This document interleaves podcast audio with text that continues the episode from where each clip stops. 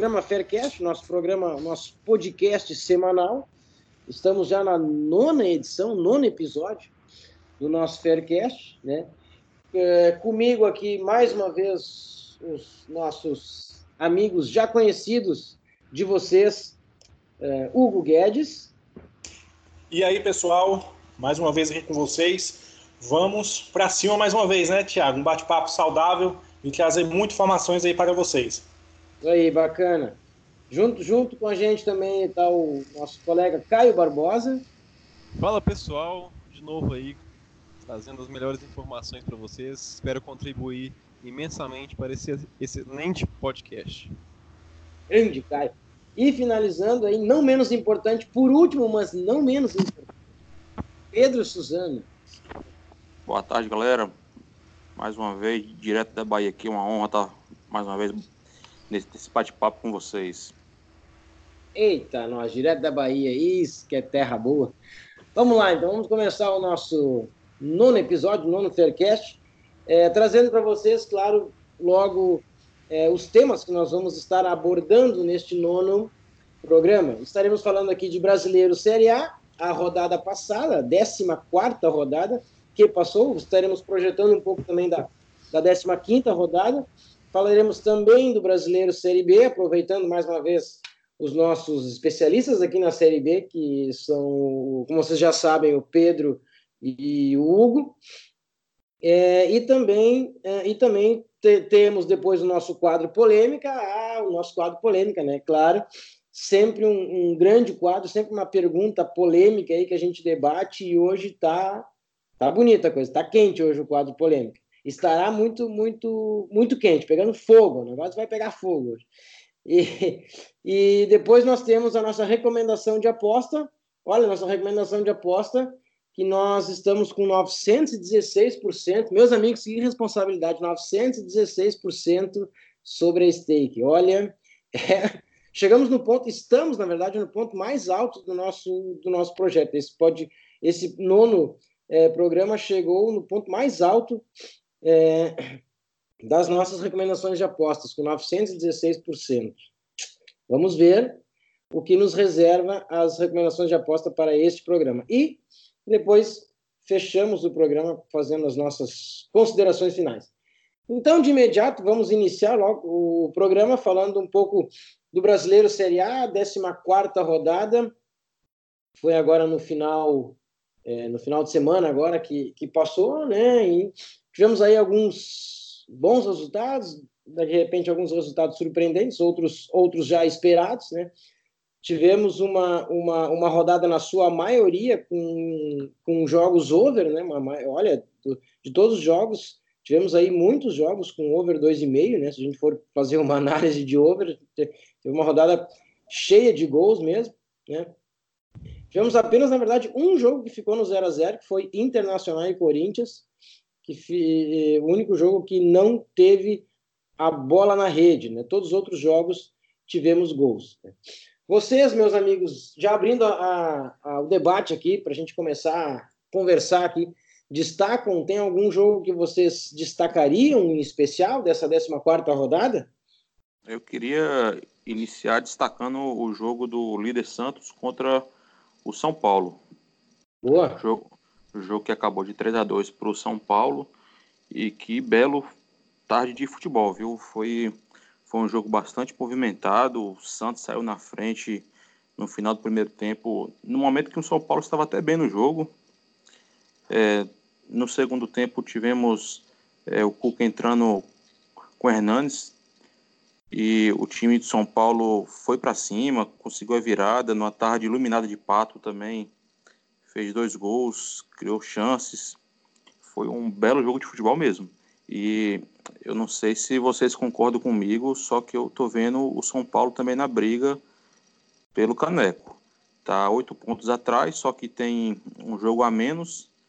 Pode encostar ali e com os reforços é, pontuais que trouxe aí, acho que vai dar trabalho. Compartilho da mesma experiência com o Pedrão. Inclusive, eu tenho parte da minha banca na, na Pinnacle E lá tá São Paulo para ser campeão em odd 15, né? Então eu já coloquei aquela minha fezinha ali na no São Paulo, que acho que tem um, extremamente, um extremo valor que odd 15 para São Paulo ser campeão. Um time que só luta para isso, tem um elenco, um elenco razoável, ainda mais com a vinda do Dani Alves. Sei lá, viu? Também acho que dá para considerar esse São Paulo aí, tá? Tamo junto. Tô com essa odd 15 também, viu? Olha aí. É, então eu acho que eu acho que pela primeira vez, pelo menos nos, nos Faircasts que eu participei, nós vamos ter quase que não uma unanimidade, porque eu vejo o São Paulo como um dos times que podem surpreender. Eu também coloquei a minha meia unidade ali na, nessa odd, nessa odd altíssima, ao meu ver, para o São Paulo. É, concordo com, é, com o Pedro e com o Caio. É um time que não luta por mais nada, é um time que vai trazer a experiência do, do Dani Alves aí. É, depois eu vou perguntar para o nosso especialista em tática, aí, o nosso grande mestre Caio, o que é que ele está achando também dessa, dessa, desse início de utilização do Dani Alves. É, como armador, né? Ali no. Estava dando uma olhada, ele está colocando ele mais como armador. É, e ver se o, a sua opinião sobre isso, o Caio. Fiquei curioso em te perguntar mas assim, eu vejo o São Paulo sim como um dos times que podem surpreender positivamente é, nesse campeonato daqui para frente. Cara, a principal dificuldade que eu vejo no São Paulo é o setor, é o setor criativo. O setor, o setor defensivo, ele funciona. Por incrível que pareça, ele funciona. Inclusive, pegando aqui a tabela, pegando números frios, é a segunda melhor defesa do campeonato. São apenas nove gols sofridos, né? Só perde para o Corinthians, que tem oito. Então, a defesa do São Paulo, ela funciona. O que não funciona é o setor criativo, o setor de finalização. Tem 18 gols, né? É pior, inclusive, que o Ceará, por exemplo. Então, é, é algo que tem que ser mudado. E o Dani Alves é world class, né? Cara totalmente fora da média, não só aqui no Brasil, como lá fora também. Então acredito que vai, ser de grande valia sim o Dani Alves é, sendo usado como armador. E acredito que o São Paulo só tem a ganhar com essa, com essa vinda do Dani Alves. Em qualquer posição, se colocar o cara tem de zagueiro, saca? O cara é totalmente fora da, da média. É, e, e não, é, não podemos. Deram a 10 para ele, né? Será que não foi. Na, não é mera coincidência, né? Deram a 10 para ele, né? Deram a 10 para o Daniel. Hein, galera, mas também não podemos esquecer que é, foi, foi uma bela partida do Santos também, que realmente o ah, São sim. Paulo estava estava na tarde inspirada, Pato fez dois gols ali, o time jogou muito, mas a gente tem que destacar ainda o Santos que continua jogando futebol bonito mesmo com a derrota. Eu acho que o Santos ainda falta um, um pouquinho a mais ali na, na no, no, ataque. Sei lá, o, o Sacha, por mais que esteja fazendo gols, ainda tem o, o Derlis Gonzalez, mas ainda, para mim, ainda falta aquela pessoa diferenciada ali na frente, sabe? Para mim falta um, um, algo a mais pro Santos. Eu acho que ainda é cedo para ganhar esse Brasileirão, na minha opinião, né? Tá a três pontos do Palmeiras, porém acredito que eles não levam esse Campeonato Brasileiro, não. Ah, olha só, olha só. É, o, o Santos, o Santos agora, é, bom, ele, conseguiu, é, mesmo com a derrota, né? Ele tá manter, segue na frente, né? Do, do Palmeiras, claro. Palmeiras, Palmeiras agora é, é, encostou, né? Na verdade, tinha a chance de encostar mais, né? Se não tivesse é, deixado os pontos para trás aí contra o Bahia. Mas ainda assim vai ser um, um, campeonato bem disputado. Eu não fiz a pezinha que vocês fizeram no, é, no, no, no São Paulo campeão, mas eu, eu, concordo com vocês que São Paulo tá, tá com um time, olha, vai, vai incomodar sim, e certamente vai ficar entre os, entre os dois, três primeiros ali. Eu, eu não vejo ele, ele no mínimo nessa posição ele vai, ele vai pegar. Agora, o Corinthians também, né? Não sei se vocês estão vendo, o Corinthians cresceu rápido, cresceu absurdo. Olha, eu acho que há dois, dois Faircasts atrás, se não me engano, estava em décimo primeiro, décimo lugar o Corinthians. Agora já está lá em sexto, né? Com o mesmo número de pontos São Paulo, que é o quinto. Então o Corinthians também vem, vem crescendo, mas, é, de, mas eu acho ainda que o, eu não sei se o elenco do Corinthians é pior que o do São Paulo ou se é, é o treinador do, do, do, do, São Paulo, o Cuca, que está, que tá, é, enfim, tendo, tem mais o seu elenco na mão do que o, é, do que o Carrilli, do que o, Carilli, né? Então, não sei qual é que é a, o que é que pega ali. E o meu Grêmio, para variar, perdeu mais uma, né? Esse é, agora largou de mão. Já, já tinha largado de mão o brasileiro. Então, botar os reservas contra o Flamengo é pedir para levar, né? Ainda que acharam um gol, né? Acharam um gol no, no, no final do primeiro tempo, mas é, botar reservas contra o Flamengo. Não, Rafael é... Galhardo batendo pênalti, hein? Quem diria? Ah, eu fiquei com medo, cara. Eu achei que esse cara ia botar fora, cara. Esse cara vai errar, cara. Não vai acertar nem no gol. Cara. E o cara, é, o cara, o cara me surpreendeu, fez o gol lá. Mas aí, ô Caio, essa foi. É, essa aí eu peguei. Tu sabe que eu tava torcendo, cara, para o Grêmio fazer esse gol exatamente naquele momento ali, no final do primeiro tempo, que eu pensei, agora é a oportunidade de entrar. Entrei menos 0,5 Flamengo. Você e o Brasil inteiro pegou esse, esse, esse Flamengo, porque é o seguinte, é. É, o mercado abriu em Flamengo Mas menos um. Pois é, não, ele abriu no menos 0,5, só que despencou na hora, assim, foi algo imediato, foi totalmente erro dos oddmakers. Ele, ele abriu 1,90. Um, e ele... Como é que é? Ele abriu 1,90 o 05, né? De hora para outra é, despencou para 1,50. Aí despencou e foi pro, é. foi pro jogo a, a, a menos 1 ou menos 1,25, alguma coisa assim. Aí o, o, o, Grêmio foi e empatou o jogo com o pênalti do Galhardo e despencou tudo de novo, porque o pessoal massacrou do Flamengo ML ali no, após o, o, pênalti. Então acho que foi todo mundo assim, que estava ligado nesse jogo aí pegou porque assim foi o Flamengo foi superior em todo o tempo, né? Era sim, completamente sim. visível que o Flamengo ia ganhar isso aí. Não, muito superior. É, mas, e a gente. Eu achei, mas eu achei ainda, eu não sei se os, se os, se os bookmakers erraram, o que, que foi, cara, porque assim, ó, 2,16, cara, o 0,5, cara, eu achei demais, sabe, cara? Era, tava visto que o Flamengo ia ganhar o jogo. A 2,16, cara, eu. Bom, pelo menos foi a que eu peguei, né? Eu achei muito, cara.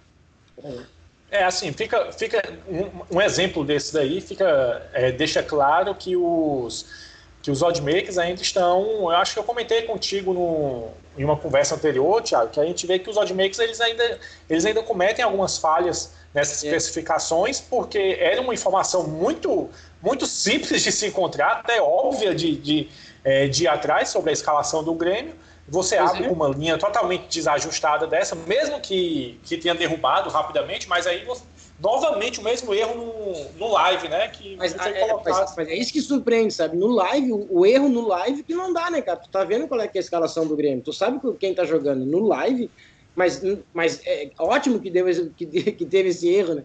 Eu achei é, é, A gente pega nesses daí, né? Esse daí é o nosso é, é exatamente aí que a gente ganha, né? é, nessas aí. Bacana, é, isso foi é, o jogo da Série A. E tivemos também o, o, Atlético Mineiro, como esse, como esse time é over, em brincadeira. Olha, pelo. Não sei se. Eu, eu gosto muito do, do Soccer Stats, né? Então eu olhei lá, cara, pré-jogo, Flamengo Fluminense, os dois times com 62% de probabilidade de, de ocorrência de over 2,5. Eu pensei, cara, esse jogo vai ser over. Quase que não foi, né? Na verdade, o, o, o Nenê foi fazer o gol do Fluminense de desconto nos 89, né? 44 do segundo tempo. Foi lá no fim, mas, enfim. De novo bateu o over. Que incrível esse, esse, esse Atlético aí. Cara, eu vou falar um negócio aqui, é, direcionado ao pessoal, à torcida do Atlético. E é o seguinte: se o São Vitor voltar pro gol, o Atlético vai cair de rendimento. Eu tenho dito, tá? Esse Cleiton pega muito, e não é pouco não, tá? Me lembra muito o Alisson do, do Inter quando começou a carreira.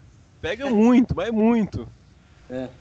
Não, cara, mas assim, ó, sério, o que que é. é eu acho que tem, tem possibilidade do Vitor voltar no gol, porque assim, para mim é um, é um erro o cara, o cara ser titular, cara. É muito. Ele assim, ó, é chama gol, parece, sabe? Não, ele é completamente chama gol. Ele mama naquela Libertadores até hoje. Até hoje. E foi só ele sair com o time, sim. É, foi pra cima, entendeu? Então, é, até foi perguntado ao, ao Santana após o, o, o, jogo do Fluminense se o Vitor seria titular. Ele falou assim: ah, será conversado com os dois e o melhor é, vai continuar, entendeu? Assim, ele quis passar o pano assim, mas é, todo mundo tá vendo que, que o, o Vitor não merece ser titular, sabe? É, exatamente, é. Então é a mesma coisa, assim, eu tenho a mesma impressão do, do Cruzeiro eu quando eu vejo o Rafael jogar, cara, eu vejo, eu vejo um talento naquele rapaz muito grande. Então, sei lá, eu acho que o, o, o, Rafael, se tiver sequência, tem, tem capacidade de fazer melhor que o Fábio, inclusive. Então os times têm que. Caio, têm que... Apro aproveitando agora uma pergunta para ti, porque eu, porque eu me lembrei de uma. Teve um Faircast que tu participou, que eu acho que tu comentou sobre o Cruzeiro, que era um time difícil. Eu também acho difícil de, de, de precificar, difícil de avaliar se, se vai dar over, se vai dar under, se vai ser. Né, de, de, fazer alguma entrada, enfim. E agora, será que muda com o Ceni?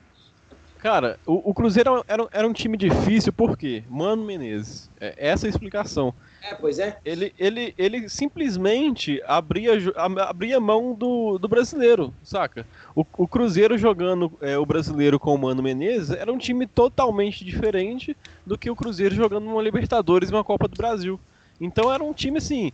É, podia o, o, o CSA podia vir, vir no Mineirão e sair com uma vitória, por exemplo, e não seria absurdo.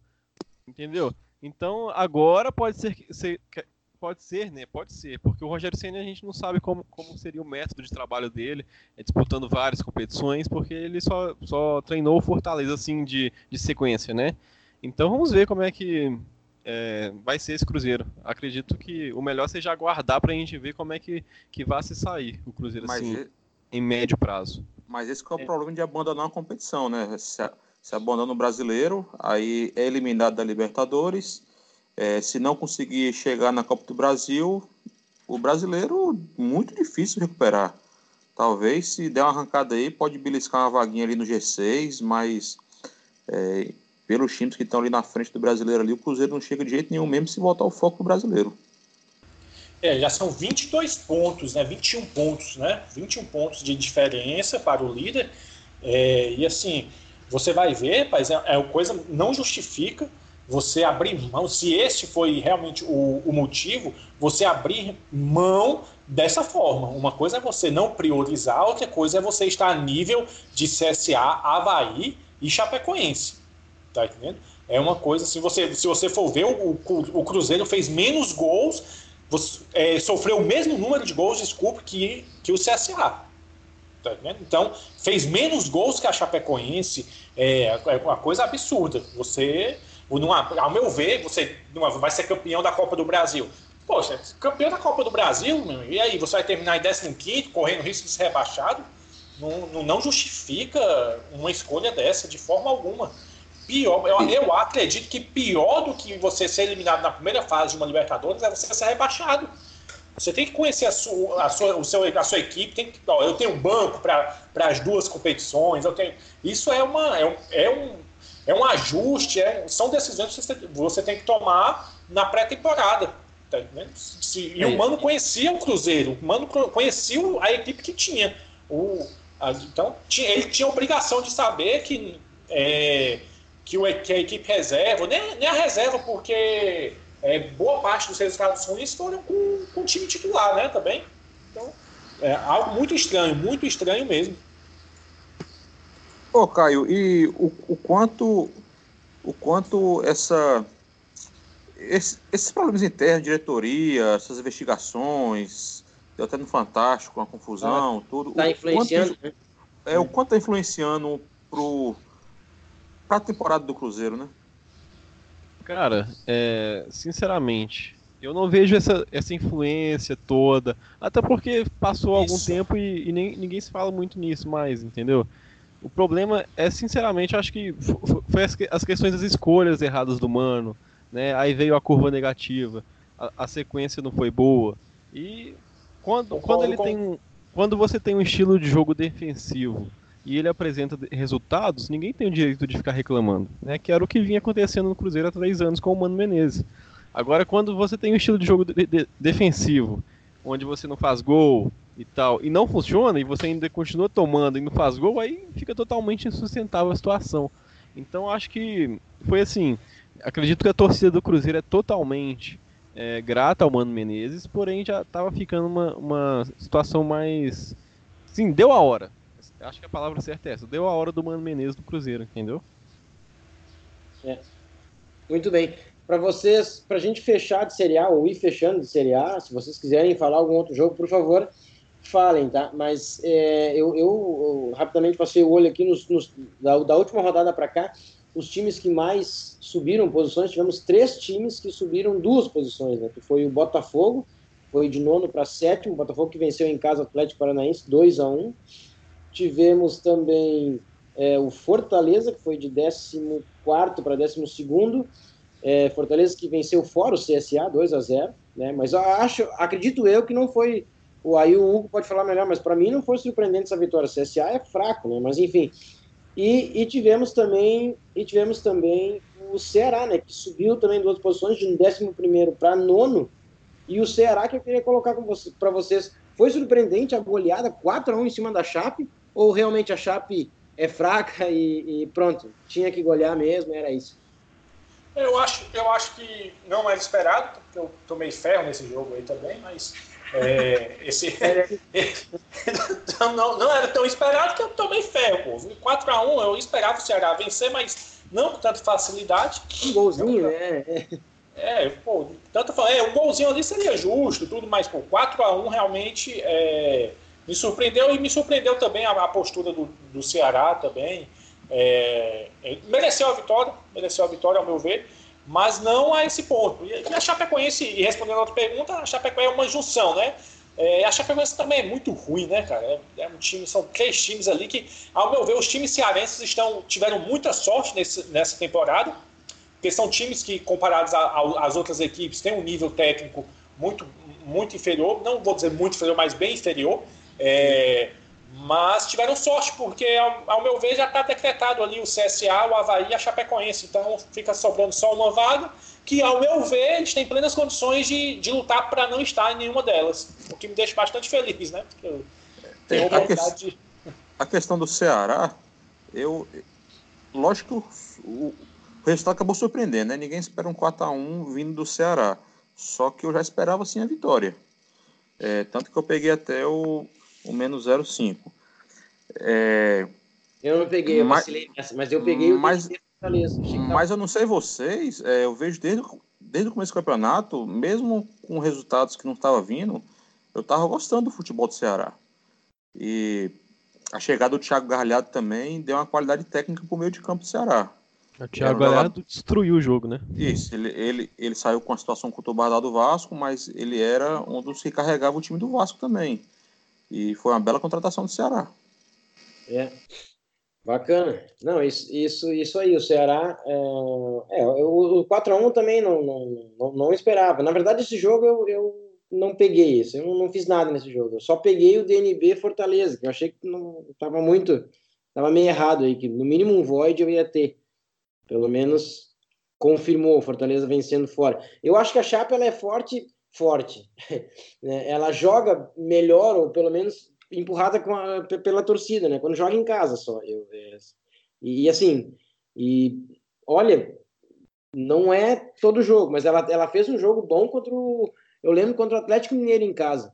Acho que abriu o placar e ela, ela foi tomar a virada no fim do jogo. Olha, 44, 45 minutos do segundo tempo que ela tomou a virada, mas contra o Atlético Mineiro, né? E pegou um time já melhor, né? Tu vê que em casa eu vejo que ela joga.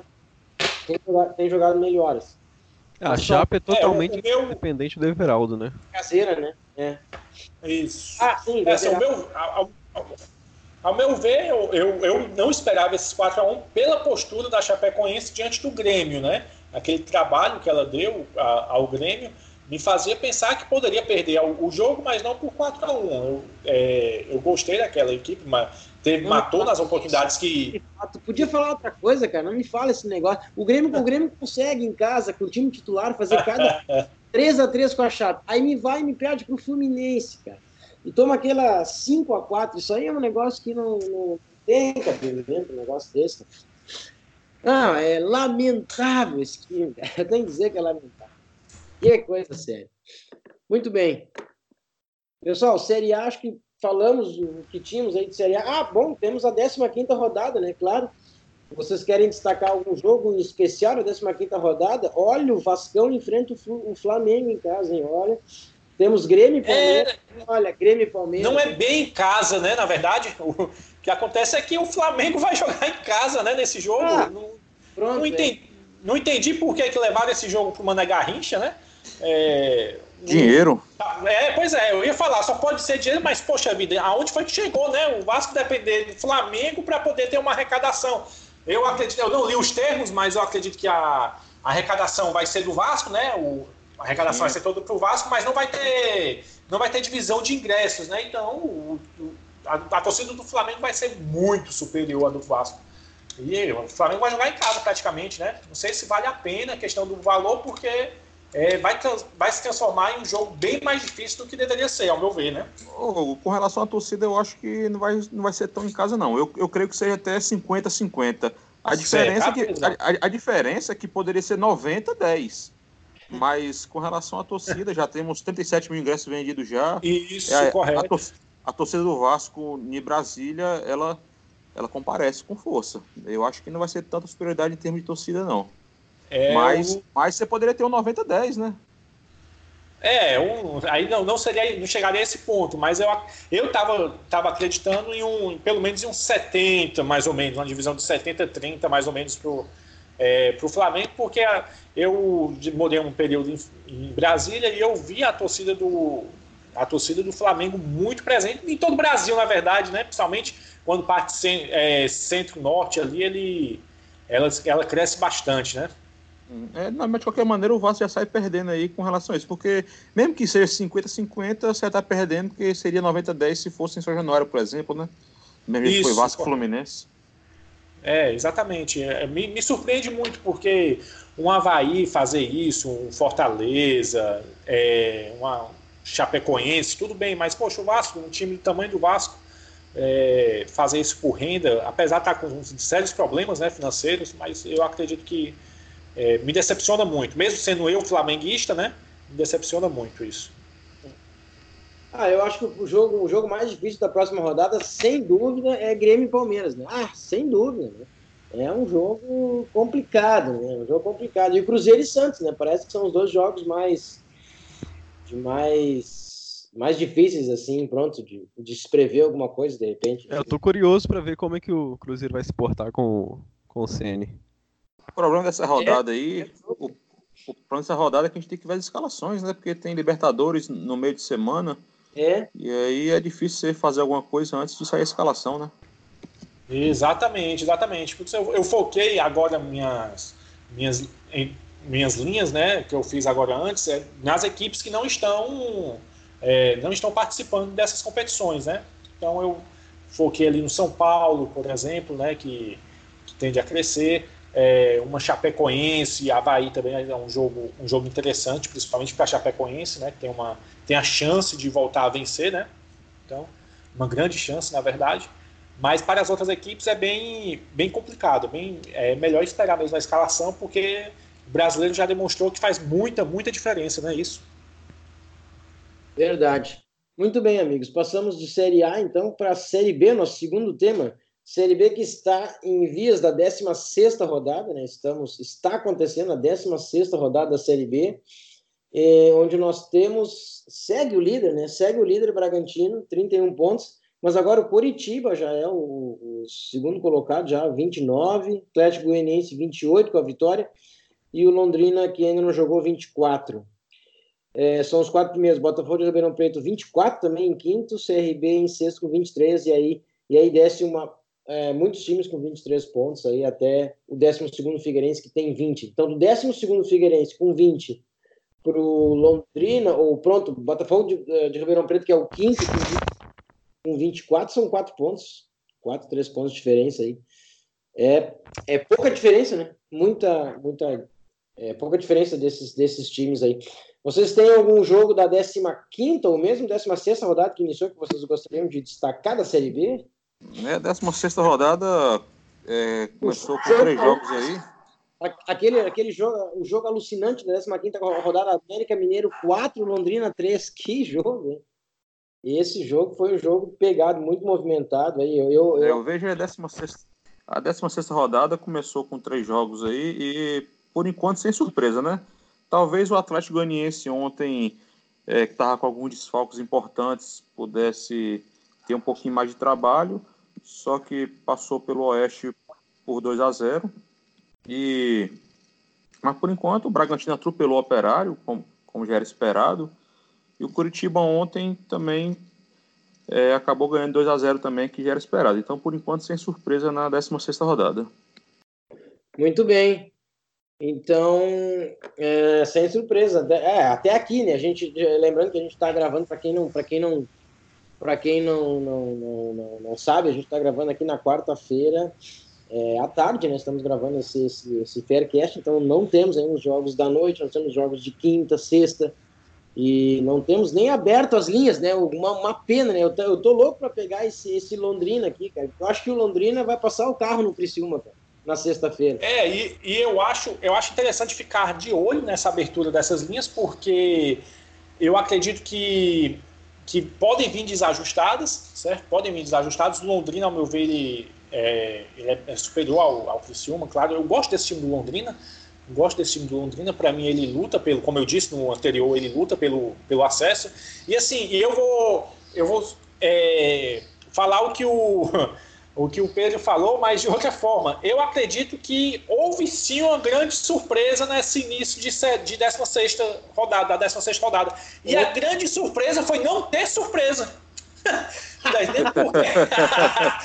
Porque é, eu, vou, eu vou ser sincero, estava muito óbvio que o Bragantino ganharia do, do Operário, que o, que o Goianiense ganhar, ganharia do Oeste, mesmo eu achando esse time do Oeste muito bem treinado, e o Coritiba também ganharia, mas só que o fato de não ter surpresas, é, aquele 2 a 1 aquele 1 a 1 aquele gol no final, aquele gol salvador, me surpreendeu muito, e assim, eu não... É, devido ao retrospecto da Série B, na, e assim, o, o, que eu, o que eu venho fazendo na Série B, eu não fiz nenhuma entrada nesses três jogos, porque é, mesmo o meu feeling aqui falando que me dando a certeza de que eles ganhariam, as linhas para mim sempre estariam muito, muito esticadas. Esticadas. Esse sempre o menos um, né?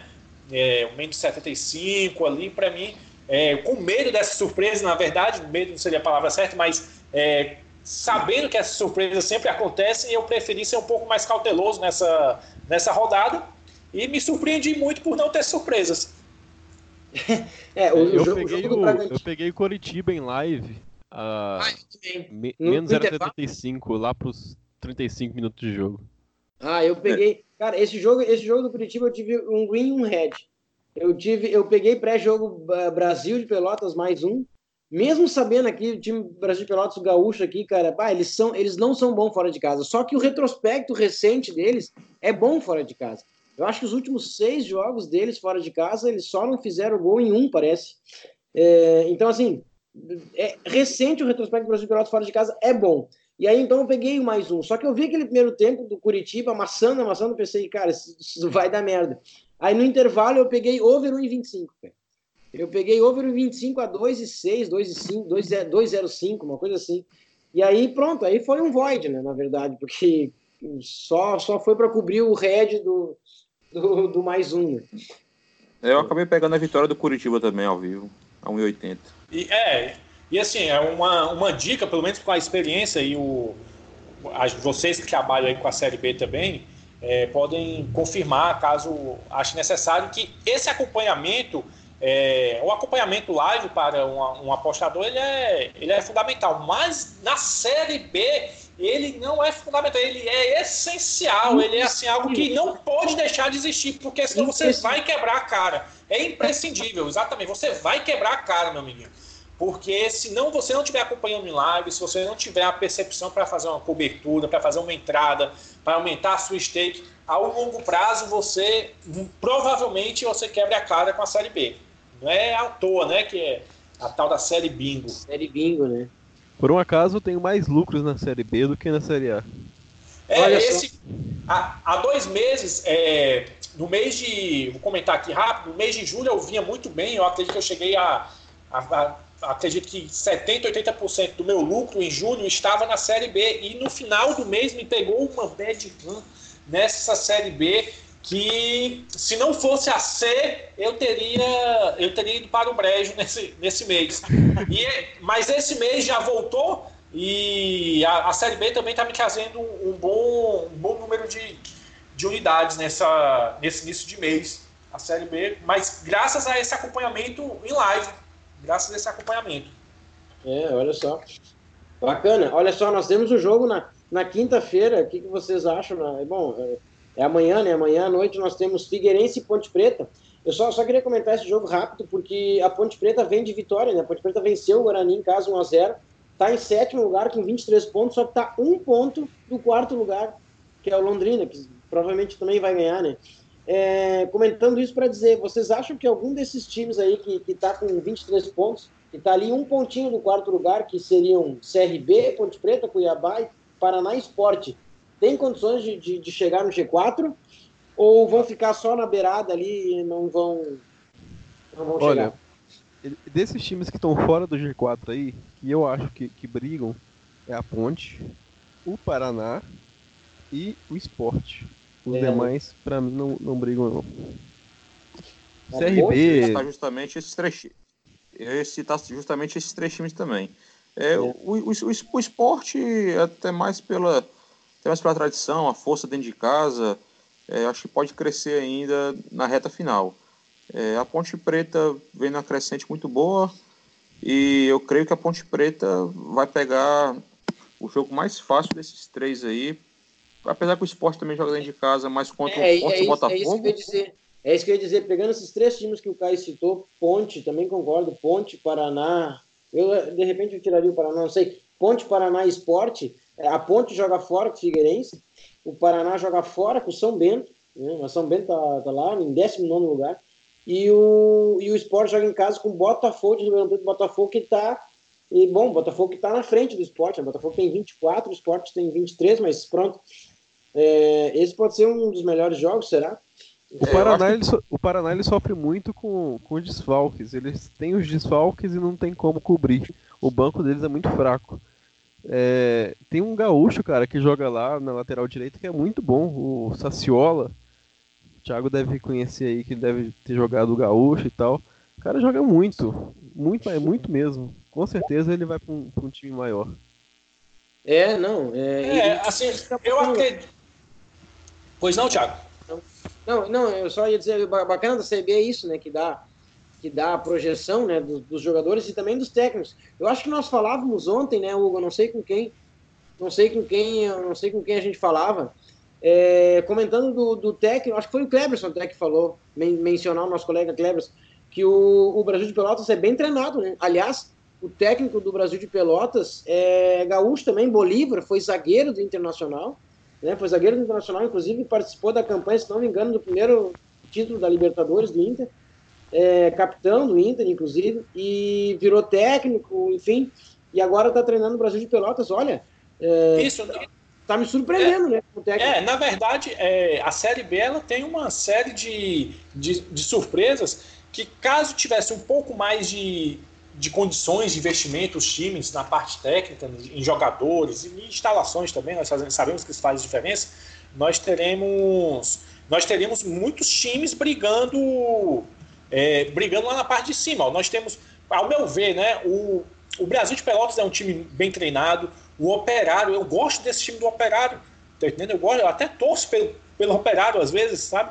É, pela questão da surpresa, da, poxa, o time subiu agora, então é um time recente na Série B. Eu gosto disso. E o Oeste também é um time que, ao meu ver, é um, é, é um pouco ou aquele osso duro de roer, é, na maioria das vezes. E, e assim, e respondendo a tua pergunta, Thiago, eu acredito, eu vou com, com os meus amigos aí, é, o, o, Paraná, Ponte Preta, o esporte, eu acredito que o esporte, eu tenho muita fé que o esporte vai, vai chegar. E vou aqui não vou cravar igual eu cravei que o Vasco não caía, mas olha, é, eu acredito que o Figueirense vai dar um trabalhinho ainda na Série B, porque é, se fosse para é, passar uma vergonha muito grande, é, a fase ruim passou por lá, né? Aquela questão de treinador chutando o pau da barraca, é, jogador colocando o time na justiça, conseguindo rescisão através de justiça, a, a, me aparenta que essa fase está passando e nessa grande fase, dessa fase ruim mesmo, ele veio, ele, ele, ele sofreu uma derrota apenas, né? Tirando já esse do Curitiba, essa última derrota do Curitiba. É, então ele sofreu, então ele conseguiu, ele conseguiu segurar é, Criciúma fora de casa, o Vila Nova também de, fora de casa. eram, eram jogos é, teoricamente mais fáceis para o Figueirense, mas que podiam muito bem ter feito a diferença em uma equipe com uma crise, é, fazendo uma comparação, guardando suas devidas proporções, é uma crise parecida com, com a do Cruzeiro, né? Não com a questão de fraudes, esse tipo de coisa, mas o jogador está meses e meses sem receber e o, o, diretor falando que vai pagar e dando calote. É. É, isso afeta muito. E ele passou por essa fase, eu acredito. É, sempre foi um time muito competitivo, e eu acredito que ele possa assim, dar um trabalhinho no restante da Série B. Certo? Olha aí. Não... Grande Hugo. Figueirense que tem, hein, Caio? Figueirense que tem o eterno Rafael Marques, que passou, que passou por Minas, mas passou por Minas, mas não deixou saudade, eu acho, né? Ou deixou. Terrível esse jogador, terrível. Muito fraco. Sacanagem. Ai, ai, ai. É, e assim, e, tem, e terão alguns jogos que, que podem ser decis, é, decisivos nessa rodada, podem fazer muita diferença nessa rodada, né? É, o CRB tem, ao meu ver, tem condições de vencer o, o Vitória em casa, né? É, o CRB tem essas condições. Um jogo muito interessante vai ser esse esporte Botafogo, porque são dois times que brigarão para estar na, na parte de cima, então vai ser um bom jogo também. E essa e ver do que é que o Guarani realmente o Guarani vai ser feito essa temporada porque ele tem uma grande oportunidade de vencer novamente, né? E sair do. Pelo menos ficar ali à beira de sair do, do Z4, né? Pega o Vila Nova, que ao meu ver é um dos piores times da competição. E, então vai ser um, um, jogo, ao meu ver, difícil de assistir, né, cara? Aquele jogo, cara, por que, que, eu, por que, que eu escolhi assistir esse jogo, mas que pode fazer uma diferença ali na parte de baixo, né? Só para fazer uma brincadeira aqui, pessoal, para a gente fechar de, de Série B, para a gente encaminhar o nosso quadro polêmica. O que que vocês. Uma brincadeira mesmo, eh, de, de, de boa, assim, para ver. O que que vocês acham? Porque como as linhas não abriram ainda, o que que vocês acham que vão abrir as linhas desses dois jogos aqui, Londrina e Criciúma, CRB e Vitória? Vai abrir DNB, será, no CRB? E vai abrir menos um no Londrina ou não vai ser tanto assim? Eu... CRB, CRB Vitória, eu creio que abra é, um 0,5 perto do 0, é, entre 0,25 e 0,5. Ah, é? CRB Vitória. Eu creio que sim. E no Londrina? Londrina, Londrina, eu creio que já abra um, um, um 0,5 para 0,75. É, eu tô achando que vai abrir 0,75 também. É, eu tô achando o Londrina. Eu, eu, eu pego. Eu tô, eu tô achando que o Londrina vai abrir beirando 1, viu? Quase é? passando não. para o 1. Eu acho que vai Será ser um meio. Não? Eu acho que vai ser um meio baixo ou então 0,75. É, tomara, se for, eu acredito que eu, eu vou buscar essa, essa entrada. Pelo menos o problema, live. Vitória, o problema da Vitória é ser muito ruim fora de casa, né? Os é, caras não exatamente. conseguem fazer bom resultado nem a pau. E o CRB até que consegue fazer bons jogos em Alagoas. Então, esse, esse, essa linha, hum, eu tô achando que ela vai abrir no ML, tá? No, no menos 0,5. É, eu, eu acredito também. Eu, eu, eu não acredito muito nessa do Londrina em em quase um, porque eu acho muito esticado para a Série B. Você vê a linha menos um, mas quando é um Bragantino, igual jogou Bragantino e Operário lá, lá em São Paulo, que aí você pode botar uma menos um que tem valor. Agora, eu não creio que abra menos um para Londrina e Criciúma, não. Eu acho que é no máximo um 0,75. Mas assim, eu acredito num 0,5 baixo. É, o, esse, esse CRB eu acredito eu acredito em um ML alto, viu? Em um 0,5 alto, porque se você for verificar, foi o que aconteceu no, no jogo CRB e Guarani, tá entendendo? Abriu é, a um, o 0,5 alto, tá entendendo? O CRB e América, se não me engano, abriu a, a, a 25, a menos 25, né?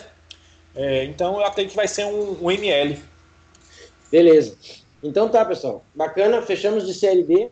Vamos lá para o nosso quadro polêmica, né? Quadro polêmica é sempre uma perguntinha. Essa vez uma perguntinha bem bacana aí. Vamos lá, a pergunta do nosso quadro polêmica uh, do nosso nono programa é a seguinte: futebol ofensivo versus defensivo. Qual é o mais efetivo? Até rimou, né?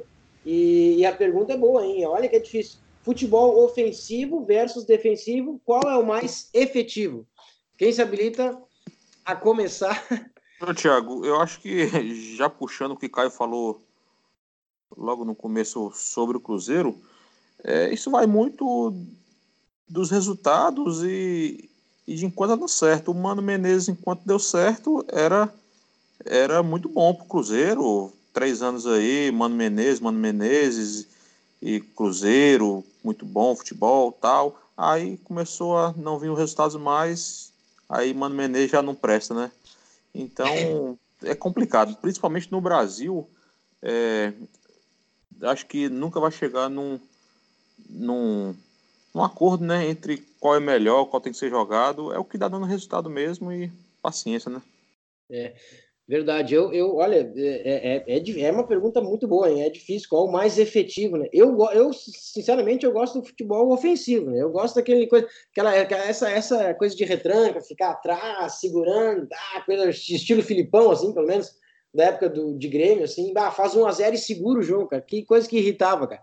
E tu fica nervoso, né, com aquilo, porque tu fica ali no a zero, tu tá numa tensão, porque tu, o um a um é eminente ali, o cara todo atrás, né? O time todo atrás. Então, eu, é, é difícil, mas eu, eu, eu, prefiro futebol ofensivo. E agora, se ele é mais efetivo ou não, é. Não sei. Eu sei que ele é mais bonito de se ver. Eu, pelo menos. Acho. O, problema, o problema do futebol ofensivo, você tem que ter peças para isso, né? Não adianta também ah, você botar o, é. adianta botar o CSA para jogar futebol ofensivo. Ah, né? não, não, não, é. Não.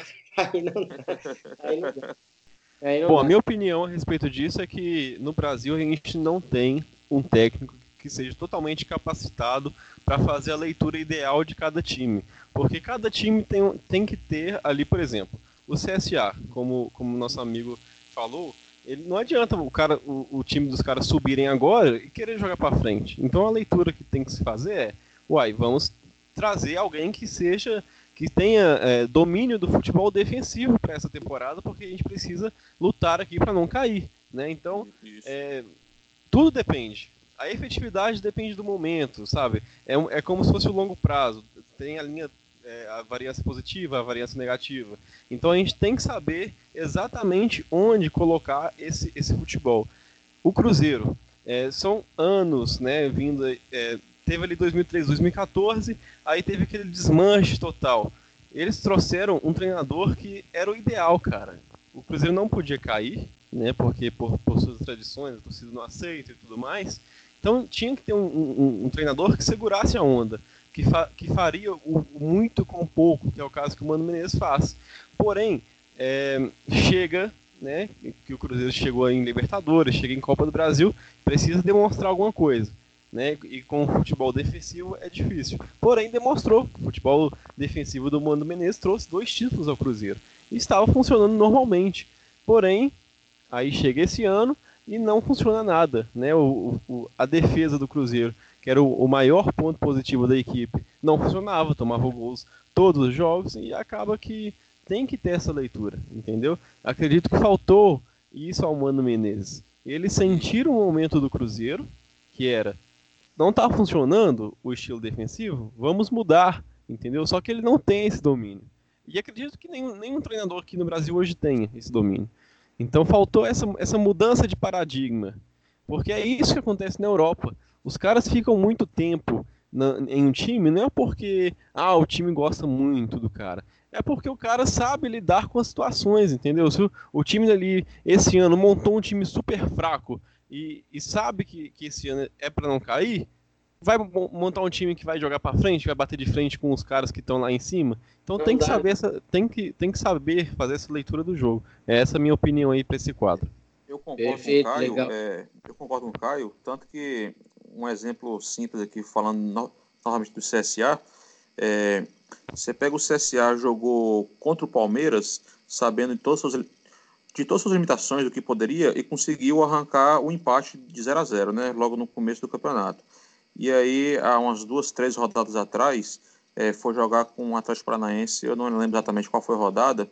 O Atlético Paranaense estava com um time alternativo, CSA jogando dentro de casa, ele achou que podia chegar, jogar para frente, que ia conseguir a vitória, tomou 4 a 0. Então, realmente, o técnico tem que saber as limitações do time, o que o time pode render.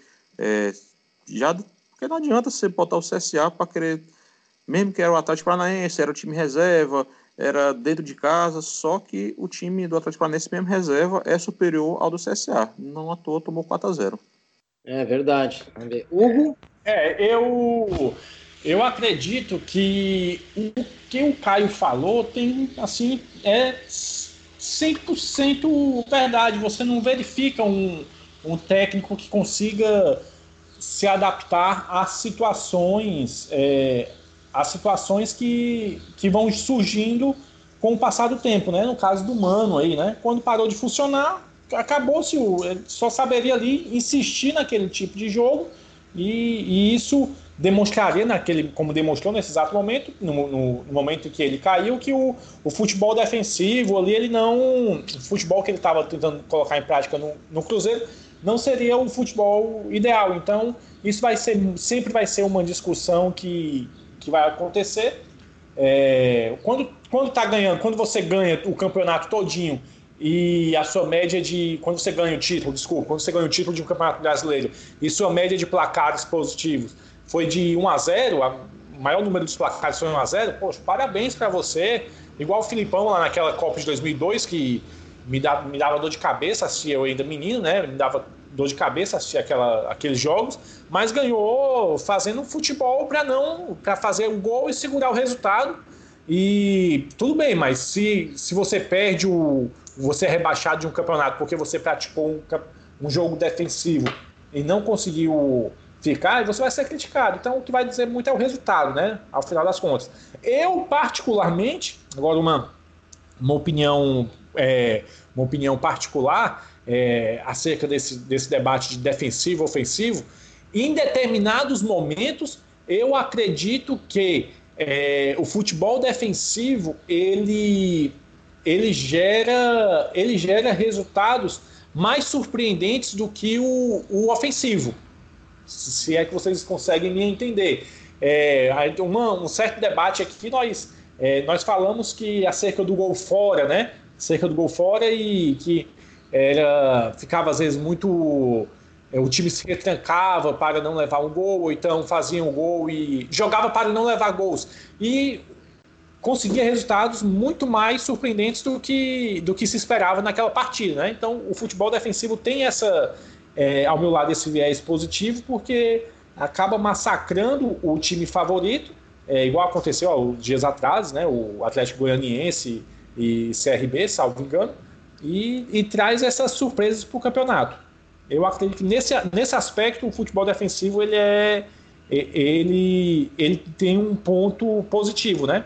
Não tirando o mérito do, do ofensivo, claro, né? Porque é muito bom você ver gols, né? Você ver belas jogadas, tudo, mas faz parte. Bacana, legal. Então, isso aí, fechamos. Esse foi o nosso quadro polêmica deste nosso episódio. Agora vamos então para o nosso é, encaminhamento do nosso final de programa. Vamos às nossas recomendações de apostas. Né? Vamos começar por ordem de, de, ocorrência dos jogos. Né? Então, nós começamos lá no sábado, 17. Pedro é, vai nos passar uma recomendação do jogo do Vasco. É isso mesmo, Pedro? Vasco Flamengo é dia, dia 17 do 8, né? Às 19 horas, no Mané Garrincha, lá em Brasília. É, a minha recomendação é o Vasco Handicap Asiático mais um, a 1,78 via Molibet. É, eu até vejo o Flamengo com um certo favoritismo para o clássico, porém é, o Flamengo não vem tendo grandes apresentações. É, sofreu para classificar contra o Emelec, o, o, fraco time do Emelec, né? Foi só nos pênaltis tomou uma goleada do Bahia e apesar da vitória contra o Grêmio, contra o alternativo de time do Grêmio, eu não gostei muito do futebol do Flamengo, apesar que foi melhor, foi superior, só que só foi conseguir buscar o resultado no segundo tempo, até fez 1 a 0 só que o Grêmio acabou empatando no primeiro tempo. E tem um desfalque de Rafinha, que está suspenso. Everton Ribeiro provavelmente vai ser opção no banco, pois ainda sente dores da lesão. E ainda acredito que Jorge Jesus pode, pode vir poupar mais algumas peças para o jogo da Libertadores meio de semana contra o Inter. E do lado do Vasco, é, vejo um time que vem com uma boa sequência pós-Copa América, vem de uma vitória fora de casa e Luxemburgo conseguiu dar um pouco de consistência para a defesa. E diante de tudo isso, apesar do time do Flamengo ser superior, se tratando de um clássico desse tamanho e dos desfalques do Flamengo, eu vejo valor no, um handicap mais um para o Vasco. Perfeito, Pedro. Bacana. Vamos agora passar para o domingo. Domingo nós temos três recomendações de apostas que são no domingo. Vamos por ordem de horário. Então, nós temos dois jogos, se não me engano, às 16 horas. É, Hugo, fala do teu jogo aí, São Paulo. Exatamente. Esse jogo São Paulo e Ceará, né?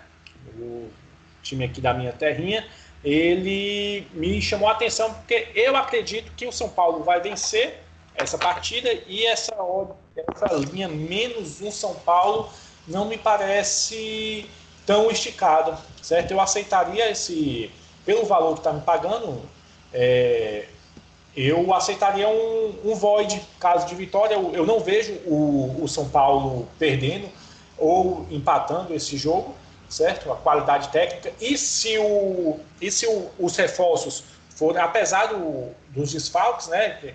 É, o São Paulo não vai, não vai completar. E se os reforços forem regularizados, vão ter que fazer mudanças no time, né? Porque o, o, o Dani entra também. É, me fugiu o nome aqui do outro, Juan, eu não sei pronunciar muito bem o nome do rapaz. E, isso, Juan Fran. É, eu acredito que se eles forem, se eles forem confirmados, é, vai aumentar ainda mais a chance desse do São Paulo ganhar com mais facilidade do que o previsto. Então, eu acredito que esse menos um para o São Paulo, me pagando acima de dois, é, é muito bem-vindo.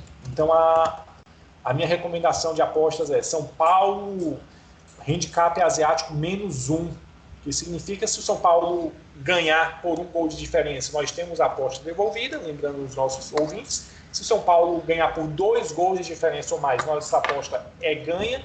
E se o São Paulo empatar ou perder, nós temos uma perda nessa aposta. É, a odd tu pegou foi 2, 2 e 0 alguma coisa? Como é que foi? Isso, a odd que eu peguei foi 2,05, ok? Ok, 2,05. Isso, confirmando aqui, 2,05, 2,05. Legal. Seguimos na tarde de domingo com outro jogo da Série A. Caio vai falar um pouco para nós da recomendação dele, jogo do Cruzeiro, é isso com o líder? Exatamente. Então, aqui no Brasil a gente tem uma tradição assim, que é quando se troca o treinador, o time vira o leão no próximo jogo, né? É, o Cruzeiro e o Santos, tecnicamente, eu não vejo é, favoritismo técnico ao, ao, Santos, não. Vejo algum favoritismo tático, né? Porque é, o São Paulo já deu totalmente uma cara diferente ao Santos e a gente tem uma incógnita a respeito do Cruzeiro. Porém, acredito que essa linha de DNB ao Cruzeiro possa ter valor, porque eu não acredito que o, o Santos vai vir ao Mineirão e ganhar do Cruzeiro com todo esse clima, né, com a estreia do Ceni, acho que tem todo um, um, uma estreia especial, né, empolgação da torcida. Então acredito que essa, esse DNB ao Cruzeirão em 90 tenha, tenha valor. Eu queria fazer um parêntese também entre o jogo, que é o seguinte: eu não sei como que estão as notícias lá no Rio Grande do Sul a respeito do Grêmio, né? Não sei se vão com titulares contra o Palmeiras e tudo mais. Porém, se forem titulares, Vai Vai reserva. Ah, então sem chance, né? Porque se fosse titular, esse DNB aqui a 2,19 pro Grêmio tava sensacional. É. Mas então é isso. DNB Cruzeiro a 1,90. Até 1,85 eu acredito que tenha valor. Perfeito, Caio. Bacana, boa, boa, boa indicação. DNB Cruzeiro 1,90. Então, podendo chegar a 1,85. E eu, para a gente fechar as recomendações, eu vou passar o, o jogo do último jogo da, da Série A no, no, no domingo, né? 19 horas. No dia 18, Chapecoense recebe o Havaí. É, daqui a pouco pode ser para muitos um jogo, ah, mas eu vou na Chapecoense, arriscado. Minha recomendação é Chapecoense menos 0,5, porque a odd está muito boa. Eu acho que não, não, não, é, não era para estar tá tão alto. Eu peguei 2,09 via Molibet, Chapecoense menos handicap asiático menos 0,5, 2,09. É, bom, até porque assim, muito mais pelo histórico do Havaí como visitante. Tá? O Havaí teve até agora no brasileiro, fez sete eh, de 14 rodadas que se passaram, fez sete jogos fora de casa. Dos sete jogos que o Havaí fez fora de casa, ele fez um ponto. Um ponto só contra o, contra o nosso o nosso o Vasco aí, o nosso querido Vasco, né, Pedrão? É, foi o único ponto que o Havaí conseguiu fazer fora de casa, empatando com o Vasco em um a um lá na distante quinta rodada. É, fora isso, teve outros seis jogos com seis derrotas fora de casa o Havaí. Então é, é um time que fora de casa é fraco. Chapecoense, por sua vez, em casa, ela tem seis pontos em casa. Não é uma pontuação. É... Meu Deus, que como faz ponto esse time em casa? Não, não é isso. É, mas ele, ele, mas ela joga muito, muito bem em casa, joga, joga para cima em casa. É, tem a questão do Everaldo, que sim é importante é, cuidar isso o atacante, é, mas é muito empurrada pela sua torcida, né? É, então eu acredito sim que a Chapecoense deva, deva vencer esse jogo é, diante do Havaí, por isso essa, essa indicação para vocês. É isso, pessoal. Fechamos o nosso programa, nosso nono episódio Faircast. E vamos agora para as considerações finais. Eu, de imediato, agradeço mais uma vez a presença dos meus colegas Hugo Guedes, Caio Barbosa, Pedro Suzano, pela disponibilidade de conversar mais um pouquinho, trocar experiência aí, passar a experiência deles para todos vocês que nos ouvem aí. Obrigado pela participação de todos vocês. Obrigado a vocês, ouvintes, que nos ouvem aqui, né, semanalmente. É, obrigado pela, pela audiência e pela, uh, pelo prestígio, né? E se vocês ainda não fazem as nossas recomendações de apostas, por favor, façam, né? Porque é, 916% de lucro sobre stake, olha, é uma coisa incrível, né? É, tem um cara que está melhor que nós, viu? Tem um cara que está melhor que nós, se chama Netuno, né? Que está com 1.099%. É, um pouco mais de 100% a mais. A gente tá, mas a gente vai chegar, vai chegar. Considerações finais, Hugo? Então, pessoal, mais uma vez foi um prazer é, estar com vocês nesse programa, nesse podcast semanal, ok? É, dizer que sempre estou à disposição e vamos para frente que o Campeonato Brasileiro está ficando bom, o Campeonato A, Série A, Série B estão ficando bons, vale a pena esse debate, e é isso aí. Um abraço a todos e obrigado pela oportunidade, Thiago, mais uma vez. Um abraço, Pedro, um abraço, Caio. Bacana. Pedro, considerações finais? Então, eu queria deixar um agradecimento mais uma vez a nossos colegas, o Caio, o Hugo, mais uma vez, Thiago, é, aos nossos ouvintes que mais uma vez é, estão nos ouvindo. E queria deixar aqui minha disponibilidade para, para os próximos, para mais um convite. Sempre que puder, eu estarei presente. E é isso aí. E como o Thiago falou, faça as nossas recomendações, que tá show de bola. Beleza, e será bem-vindo sempre. E para fechar o programa, Caio. Pessoal, queria deixar os meus sinceros agradecimentos ao Thiago, né, ao Pedro, ao Hugo, a todos os ouvintes que, que ouviram esse, esse programa até o final, saibam que a gente faz isso, tudo isso aqui com sincera dedicação, a gente não espera dinheiro é, com isso aqui, a gente espera totalmente gravar conteúdo para vocês, né? A gente combate os picaretas do mercado gravando conteúdo para que você consiga é, se expressar dentro desse mercado que é difícil, é muito difícil, isso aqui não é dinheiro fácil, então a gente sempre está aqui à disposição. Inclusive, em breve, né, espero que na, na, próxima gravação eu esteja aqui já divulgando algumas coisas, mas em breve eu estarei também divulgando conteúdo através do YouTube e tal, site, então é, é uma novidade que eu vou trazer aí também para os próximos podcasts, né? Então, é, no mais, estamos aí, precisando, estou totalmente à disposição. Tamo junto. Obrigado. Legal, Caio. Olha, legal, novidades por vir do Caio aí, bacana. Legal, a, a, colocação e a lembrança do Caio foi bem, bem pertinente mesmo. A gente faz isso aqui com, com de coração, com carinho mesmo, com vontade, com dedicação, justamente para combater quem está no mercado pegando aí, é, sei lá, eu, odds né, ridículas às vezes, ou, ou mesmo sem método, enfim, é, a gente faz aqui isso aqui muito sério mesmo. Muito obrigado, então, a todos vocês mais uma vez. Obrigado aos ouvintes. E é isso. Nos vemos no décimo Faircast. Abraço.